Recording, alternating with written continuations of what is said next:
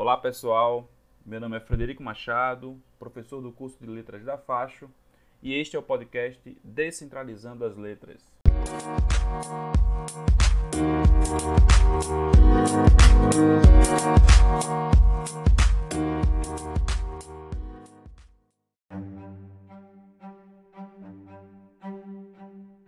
Como se escondem os textos racistas? Como perceber o mecanismo por trás da perniciosa vontade de explorar, de humilhar, de ofender uma pessoa pela cor de sua pele? Hoje iremos tratar de como a análise crítica do discurso ela pode nos ajudar a perceber justamente os mecanismos que se escondem para esconder as ideologias por trás de textos, entre aspas, inofensivos. E para isso, a gente convidou mais uma vez a professora Maria Clara Catanho, que é analista crítica do discurso, trabalha no IFPE, minha colega no mestrado profissional em letras da UFPE, para tratar desse problema. Então fique ligado para entender um pouquinho mais como se escondem as ideologias por trás de textos racistas. Vamos lá! Clara, sempre uma alegria muito grande receber você aqui no podcast. De fato, a sua última participação foi muito reveladora. A gente trouxe coisas interessantíssimas para o debate sobre análise crítica do discurso. E eu queria justamente aprofundar um pouco esse debate da ACD em relação aos textos racistas. E aí, antes de mais nada, queria que você se apresentasse para a audiência, falasse um pouquinho sobre o seu lugar de fala nesse debate sobre racismo.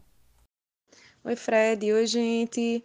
É um prazer enorme. Me sinto honrada estar aqui conversando com vocês novamente no Descentralizando as Letras e hoje para falar sobre discurso e racismo, né? Então, antes de responder a primeira pergunta de Fred, eu queria deixar bem claro qual é o meu lugar de fala e pedindo licença mesmo para falar sobre isso, tá?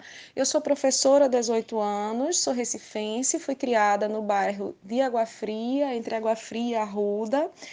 Sou uma mulher branca, então por isso o meu pedido de licença, né?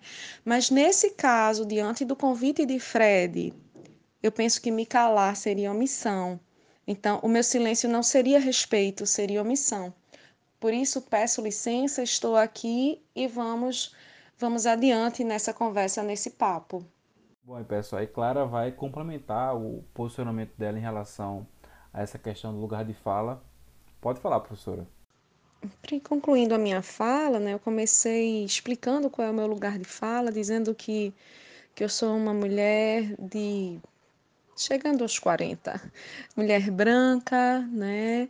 E falei do bairro de Recife em que eu fui criada, mas eu queria propor a você uma inversão.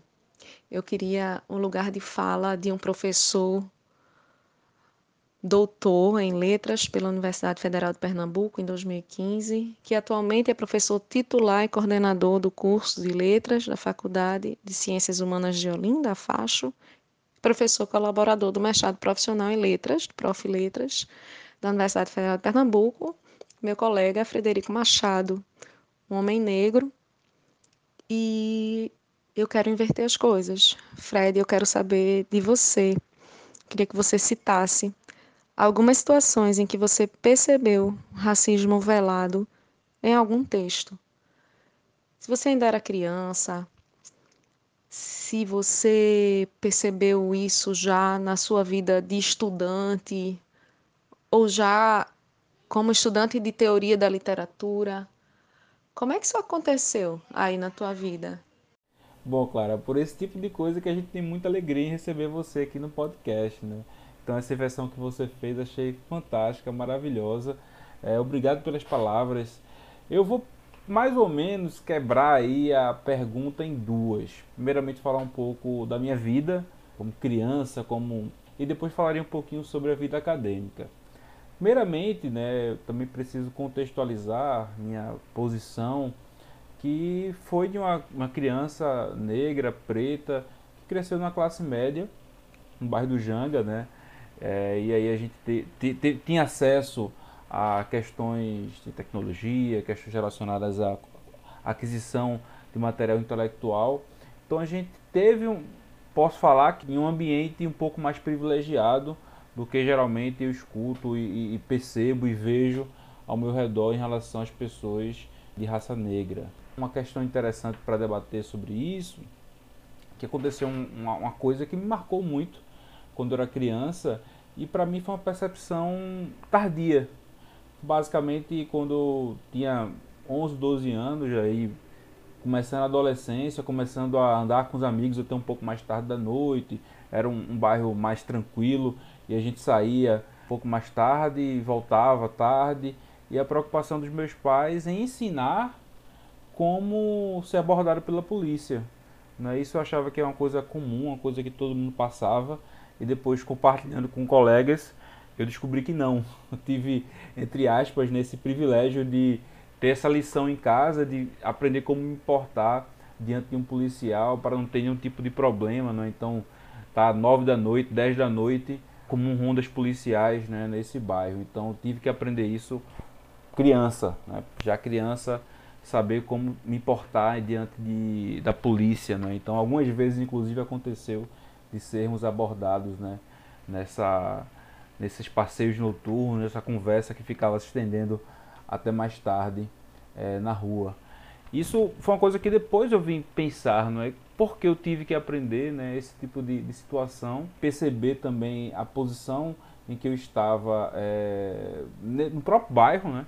a gente ter essa percepção de que, apesar de maioria, você sempre será sempre apenas mais um negrinho né, andando pela rua, não importa quem sejam seus pais, não importa quem sejam as pessoas que você conheça. Né? É uma, uma situação bem, bem complicada.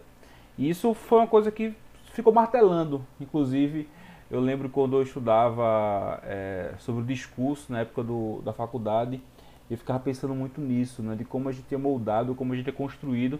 E às vezes a gente não percebe, né? Eu acho que do ponto de vista do racismo que a gente sofre, esse molde, essa forma de você não se perceber realmente como excluído, talvez seja um pouco mais duro.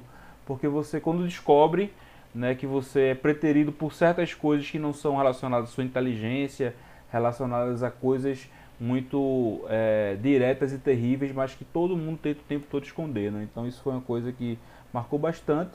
E a segunda questão foi sobre a vida acadêmica. Né? A gente tem uma, uma questão na literatura, principalmente na literatura é, que a gente discute na academia, de meio que ter um, uma discussão canônica de autores um pouco mais clássicos, de perceber como essa relação desses clássicos tem a ver com a sociedade, como eles respondem a questões muito profundas do ser humano e a gente percebe que só quem poderia responder são pessoas, homens brancos velhos, né?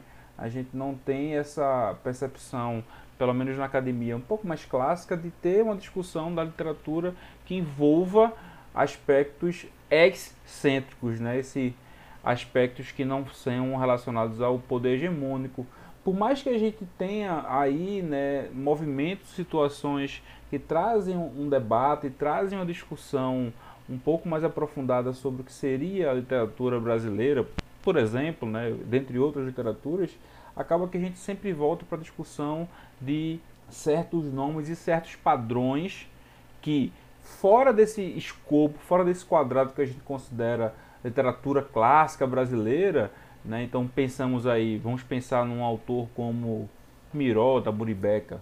Quando se fala em Miró, é sempre uma coisa muito caricata. Né? A gente não tem uma discussão de Miró na profundidade que ele merece, que o texto dele merece. E isso se dá, pelo menos assim eu compreendo, como uma espécie de construção intencional, de fato, não podemos falar que não é intencional, de um projeto de poder que vai privilegiar sempre certos autores em detrimento de outros autores.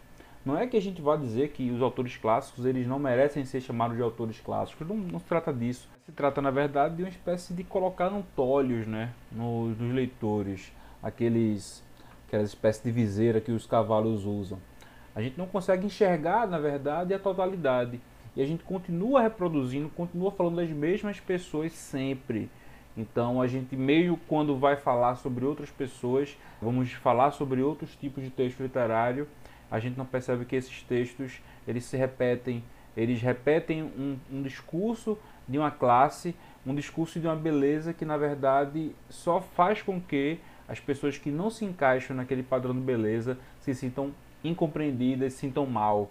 E se reproduz esse discurso também na sala de aula, quando você vai dar aquele conteúdo de história da literatura ao seu aluno, e essa história da literatura é sempre literatura branca.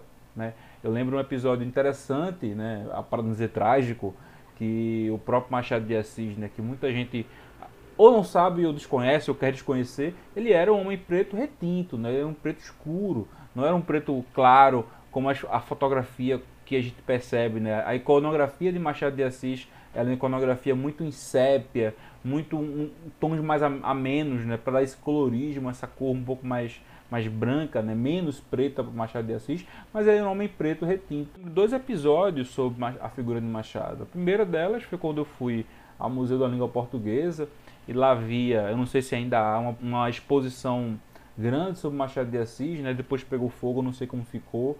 E aí você tinha uma parte histórica, biográfica de Machado, e logo na entrada desse museu você tinha a foto de Machado, uma foto que foi perto da morte dele, de Machado, um homem preto, escuro, até um pouco entristecido, uma foto bem representativa da figura machadiana, uma, uma foto bem, bem simbólica, e as pessoas transtornadas. Eu, eu lembro disso, de pessoas na fila perguntando, mas Machado, essa cor, ele era assim mesmo?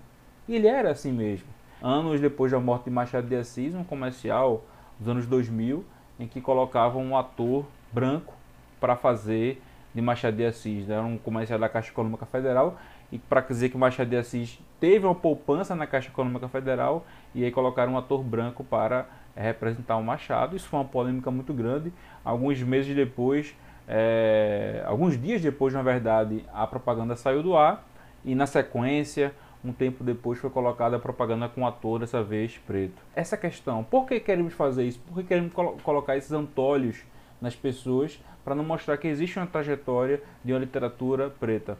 Para finalizar, eu vou dar um exemplo, inclusive, de um artigo que eu havia escrito em 2006, eu acho 2007, e eu publiquei muito recentemente, que é de uma autora que eu admiro bastante, que é Teolinda Gerson, e é uma obra dela chamada Árvore das Palavras, que inclusive eu fiz análise usando a análise crítica do discurso, as teorias principalmente do Roger Fowler, né, esse linguista aí, acho que é um pouco mais um pouco anterior aos autores que você estuda. E um dos pontos que o Roger Fowler coloca é discursos fossilizados. Né? Existem certas coisas que falamos que são meio que fósseis discursivos que carregam aí toda uma marca de um preconceito, nesse caso específico da obra é, do racismo. A obra se chama Árvore das Palavras, né, dessa autora portuguesa Teolinda Gerson. E eu fiz uma análise desse texto apresentando esse texto como um texto que se pinta ou se vende como um texto pró-África, um texto que enaltece o povo africano, mas que na verdade carrega uma certa marca de um preconceito que não é tão velado assim. Então, por exemplo, em certas passagens da obra você encontrava é, e os homens caminhavam ao longo do cais. E na sequência, na mesma página, você encontrava e os homens pretos faziam isso, isso e isso. E aí eu concluí nesse artigo que a gente precisaria ter uma discussão sobre adjetivos, né? Porque enquanto o homem, o homem branco ele não precisa de adjetivos, ele é íntegro, né? Ele é total, completo. O homem preto sempre precisa ser pintado como preto, colocado como preto. E o homem branco não precisa, não precisa de marca alguma. E aí essa discussão, na verdade, meio que desconstrói ou, ou, ou revela que até os textos pró-África e o texto em si, ele é esse texto pró-África, porque ele defende realmente uma ancestralidade, mas o tempo inteiro ele abarca é, certas noções como o negro ser exótico, a África ser um lugar mágico, como se as pessoas que vivessem naquele continente fossem pessoas né, meio que é, místicas, mágicas. Especificamente a, o país que o romance desenrola, que é Moçambique, você tinha aí o povo moçambicano meio mágico, místico, que risa, ria risadas esquisitas. E aí, isso na verdade é apenas um, um exemplo diante desse mar de textos que ou de maneira muito clara atacam né, a cultura e o povo, povo negro, ou de maneira é, não intencional, por assim dizer, né, mas de maneira realmente velada, sem perceber, mas talvez esse não perceber seja o pior tipo de preconceito que a gente vai ter né, o pior tipo de racismo. Não percebo porque faz parte de quem eu sou, é tão natural. É revelador justamente dessa faceta terrível que é a naturalização de certos preconceitos que fazem com que certas pessoas dominem outras pessoas ou continuem dominando outras pessoas por meio dessa naturalização. Então, vamos fazer agora, então, depois dessa resposta longa, não é claro que eu dei, um pouquinho sobre questões específicas da análise crítica do discurso. É possível saber que estamos diante de textos preconceituosos, mesmo quando estes são velados? Como a gente poderia identificar isso?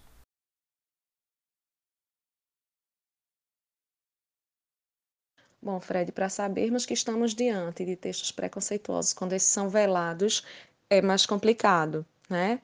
Quando eles são evidentes, quando é um caso de racismo evidente, claro, é muito mais fácil você defender né, a pessoa que sofreu a agressão, que sofreu preconceito, que sofreu de racismo, como no caso do goleiro Aranha, né, que a torcida é, oposta o, o, xingou com palavras racistas, xingamentos racistas, e aí a mídia, a comunidade, em sua maior parte, ficou ao lado de Aranha, o defendendo né, e acusando seus agressores. Então, quando esse ódio é muito é, é evidente, é, é muito mais fácil conquistar aí a adesão da comunidade de uma maneira mais geral. Para continuar falando sobre texto velado, Fred, eu vou te pedir licença mas eu vou ler a enorme Lei Áurea, né, extremamente cansativa. É a lei número 3.353, de 13 de maio de 1888, que declara extinta a escravidão no Brasil e diz assim: a princesa imperial regente, em nome de Sua Majestade o Imperador, senhor Dom Pedro II, faz saber a todos os súditos do Império que a Assembleia Geral decretou e ela sancionou a lei seguinte. Artigo 1 é declarada extinta Desde a data desta lei, a escravidão no Brasil. Artigo 2 revogam-se as disposições em contrário. Minha gente, o que é isso? Não há nenhum tipo de integração da população que vivia escravizada sob o um modelo econômico conduzido pela exploração. É o racismo institu institucionalizado pelo Estado. O Estado simplesmente se abstém de qualquer tipo de reorganização socioeconômica faz a lei por pressão das elites brancas e das hegemonias industriais internacionais, coloca na voz da monarquia a representação social de heroísmo no processo de abolição. Que inversão é essa? Havia estudos, havia vozes negras, havia jornais, periódicos movimentos conduzidos pelos negros, muitos quilombos além dos quilombos de, do quilombo de Palmares. Havia resistência, luta, protagonismo. Mas de que forma a história nos é contada? Vamos pensar em outros textos? Os livros de história, o protagonismo negro é atribuído a Zumbi dos Palmares. Dentre tantos heróis brancos, a elite, a hegemonia, aí elegeu-se Zumbi dos Palmares, né? Ele ganha destaque, mas quando vai fazer a narrativa, a narrativa é feita de um modo que a representação de zumbi é muito mais como um herói dos negros do que da própria nação. Então, é um discurso muito velado. Né? Para a gente perceber tudo isso, quando esse racismo ele é institucionalizado, e aí é, é muito interessante o que, o que Silvio Almeida diz e a classificação que ele faz, eu acho que é um ganho muito importante que a gente tem nessa área de, de, do debate sobre o racismo, né? ele fala do racismo individual, subjetivo, do racismo institucional e do estrutural. Claro que tudo isso está dentro de uma estrutura, né?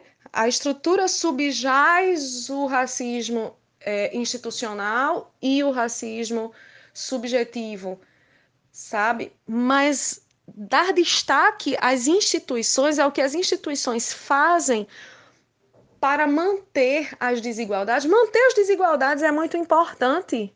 Manter as desigualdades é fundamental para continuar nesse modelo de produção, de consumo e de trabalho que a gente tem na atualidade. Nessa questão ainda sobre textos, como funciona realmente e efetivamente o trabalho do analista do discurso para encontrar as ideologias nos textos?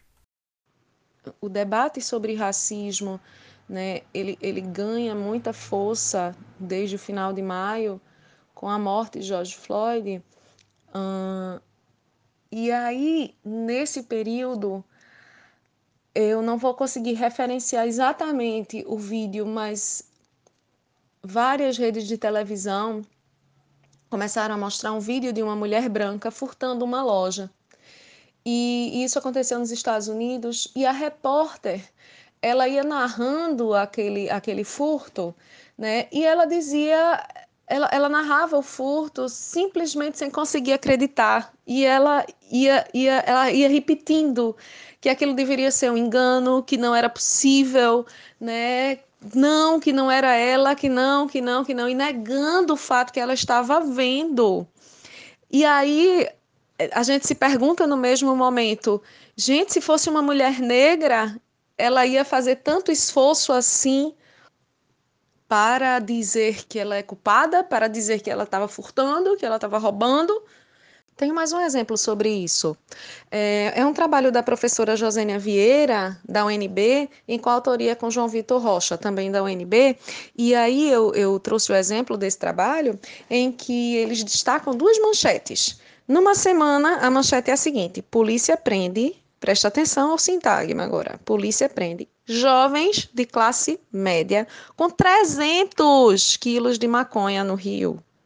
Uma semana depois, aí a gente tem uma manchete do Ceará que diz assim: polícia prende traficante com 10 quilos de maconha em Fortaleza.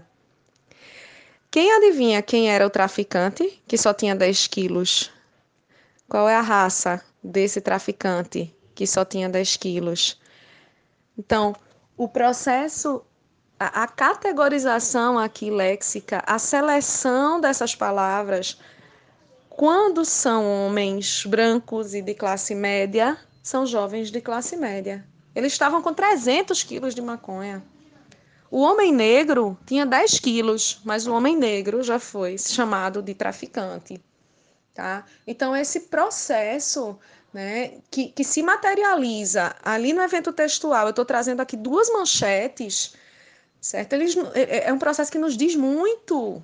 Por isso que a análise crítica ela sugere né, que a gente parta de, desse texto, desse evento discursivo, que materializa né, essas ideologias, e a partir daí a gente vai compreendendo como é que, que, que essas palavras são arranjadas, são organizadas, como se dá a categorização, o processo de referenciação, o processo de, de categorização, de classificação pelos adjetivos, né? e uma série de, de categorias que a análise crítica nos fornece para que a gente possa desvelar situações como essas. Mas aí, Clara, veja, como é que funciona então a questão da intencionalidade? Se o enunciador não pensou que tal texto seria racista, por exemplo.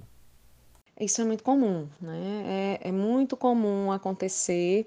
E aí, para tratar um pouquinho disso, eu queria trazer a fala de, de Natália Romualdo e Maristela Rosa num canal que eu acho genial, Papo de Preta. Papo de Preta é muito divertido. As meninas são leves, mas tratam de de questões muito importantes, né? E aí elas comentam sobre isso, elas dizem que antes de começarem a estudar e a ler sobre racismo, elas falavam algumas frases e elas não percebiam, né? Elas dizem que suas mães, suas tias usavam algumas expressões como feito nas coxas, né? Como algo ruim, que era as telhas que eram moldadas nas coxas dos escravos, e daí veio a expressão Hum, beleza exótica, você dizer que uma mulher negra tem uma beleza exótica. Exótica por quê?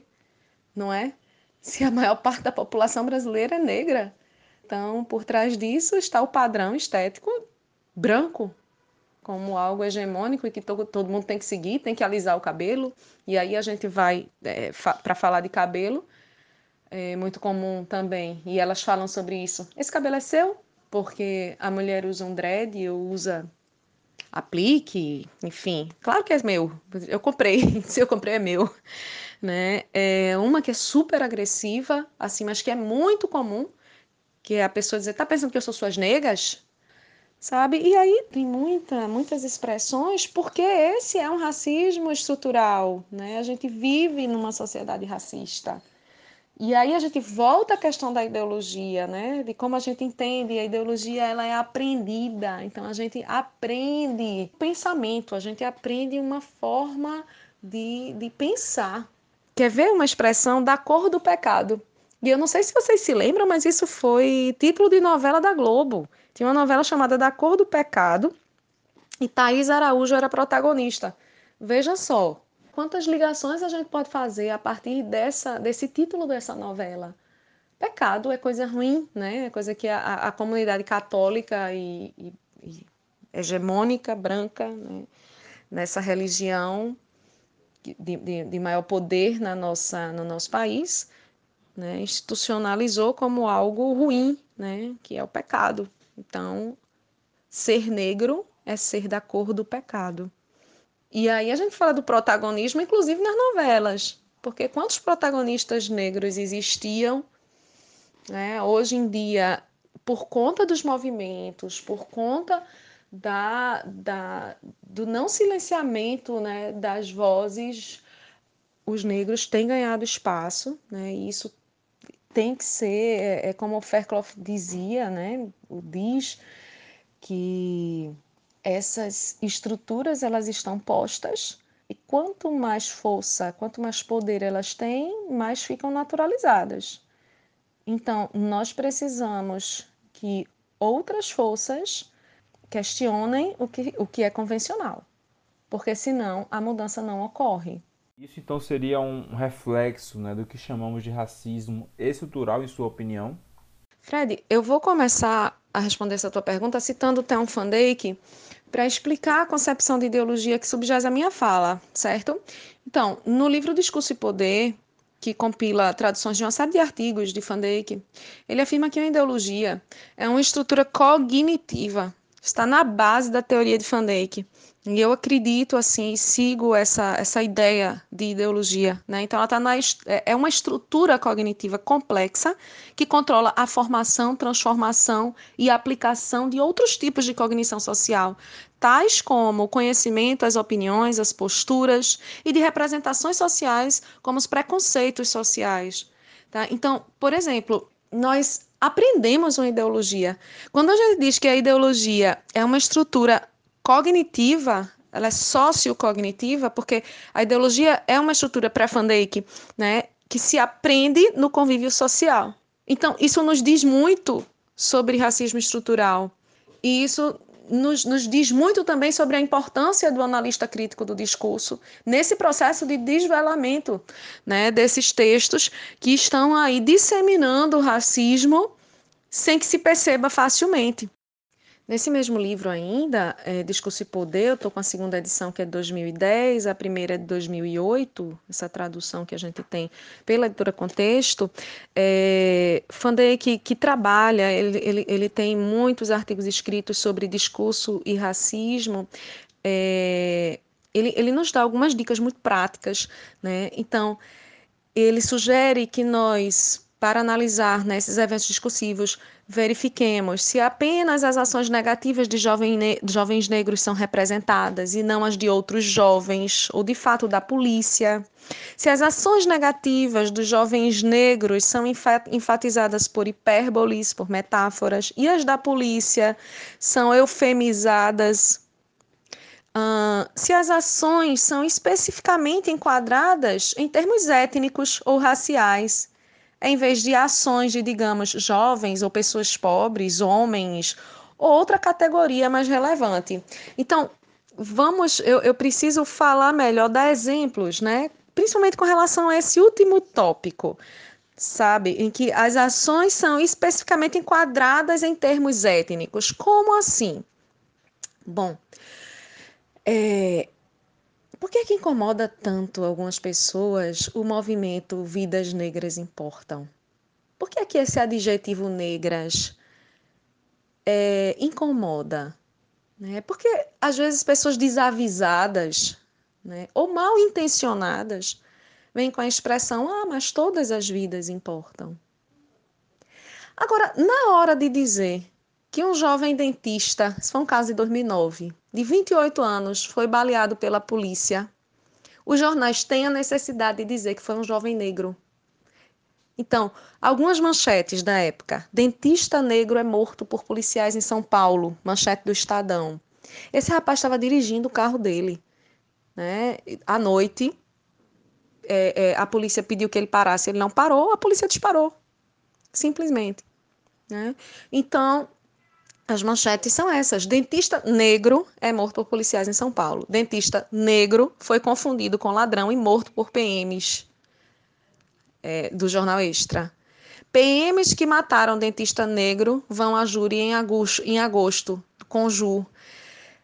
Então, por que é que nesse momento a gente precisa do adjetivo negro, hein? Eu, eu, eu acho importante a gente refletir sobre isso. Que é que quando a gente diz que vidas negras importam, o adjetivo negras incomoda tanto, mas por que é, que é necessário dizer que esse jovem que foi assassinado era negro? era um dentista e negro, não é?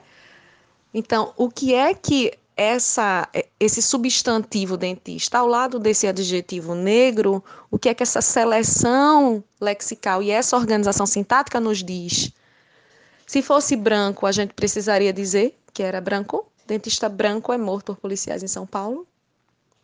Aí fica o questionamento para reflexão. Isso se reflete, isso na verdade é reflexo né, do racismo estrutural. Porque a gente não precisa mobilizar um sentimento de ódio para que o racismo continue funcionando. Não são ações pontuais, subjetivas, né? Não, essas ações são resultados de uma estrutura, né? E aí, por, eles, por esse racismo estrutural, ele funciona para além das nossas vontades, diz o professor Silvio Almeida.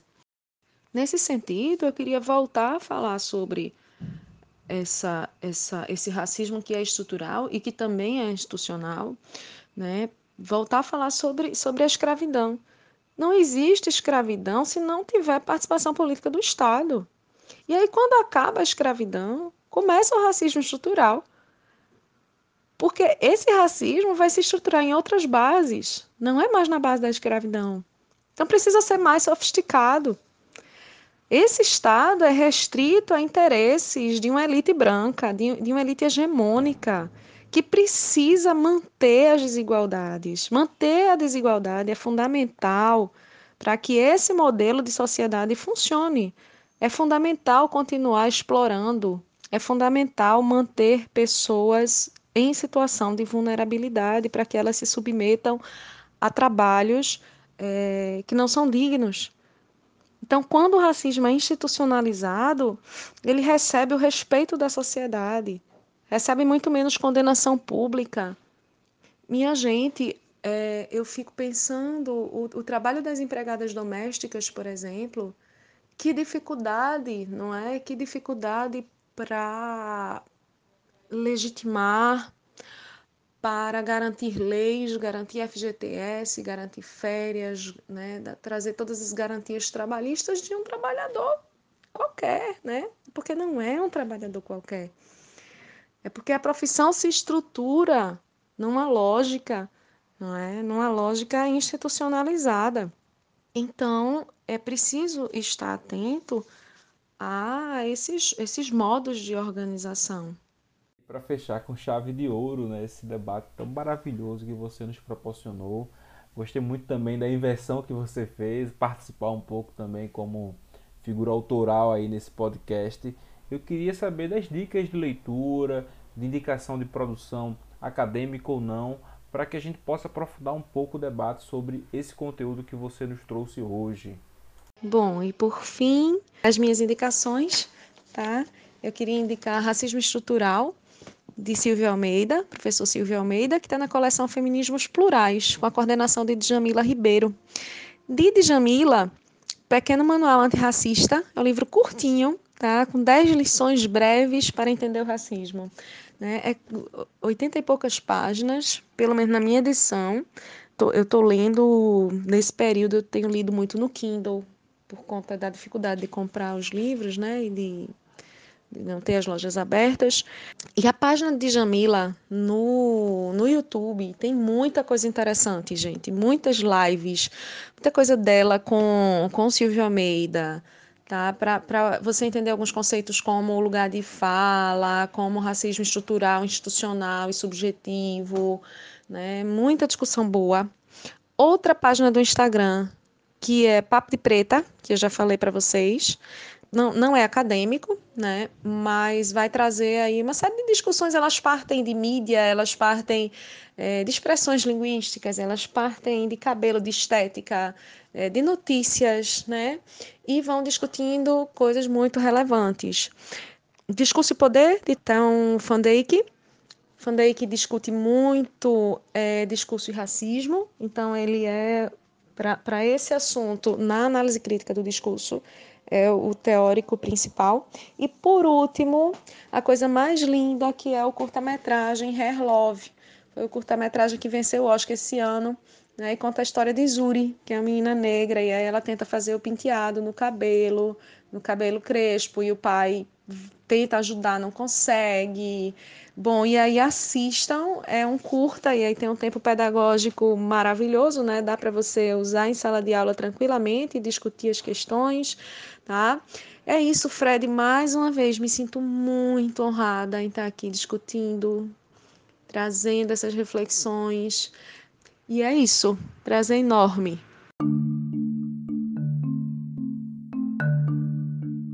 Espero que vocês, assim como eu, tenham gostado do programa de hoje.